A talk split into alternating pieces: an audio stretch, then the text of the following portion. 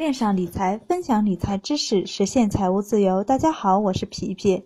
皮皮，我有个同事，每天身上都是名牌，用的都是好的，好羡慕啊！我就问他哪来那么多钱啊？他说挣钱就是为了花钱，辛勤劳动换来的收入没必要做预算，麻烦死了。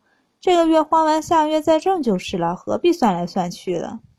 如果年收入丰富，但全都花掉，那么不会变得更富有，只不过是生活水平高而已。财富是积累下来的东西，不是花掉的东西。确定一个人是否富有的方法之一是他所拥有的净资产，但这个也不是绝对的。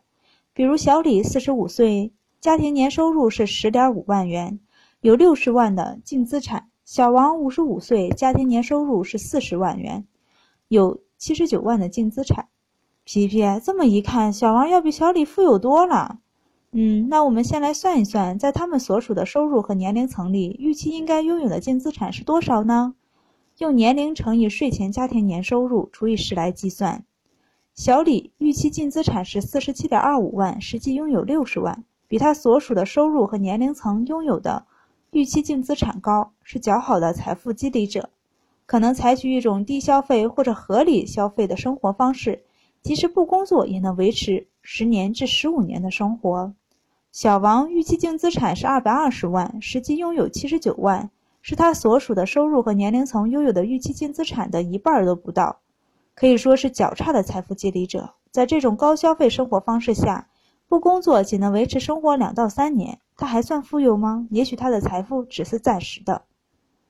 小李属于较好的财富积累者，靠资金的投资收益，基本上可以达到金钱上的独立，也就是基本可以达到财务自由。财务自由不是拥有多少钱，也可以理解为在不工作的情况下，通过投资收益是否能满足自己的消费，并且有剩余，资产不断增加，不断的投资，并源源不断的产生投资收益。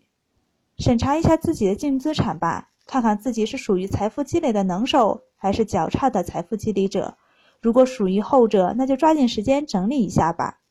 居家过日子没有预算，就像一个企业没有方向、没有目标、没有计划一样。我们不是那种露露脸或者挥挥手，几百万、几千万的钞票进账的人。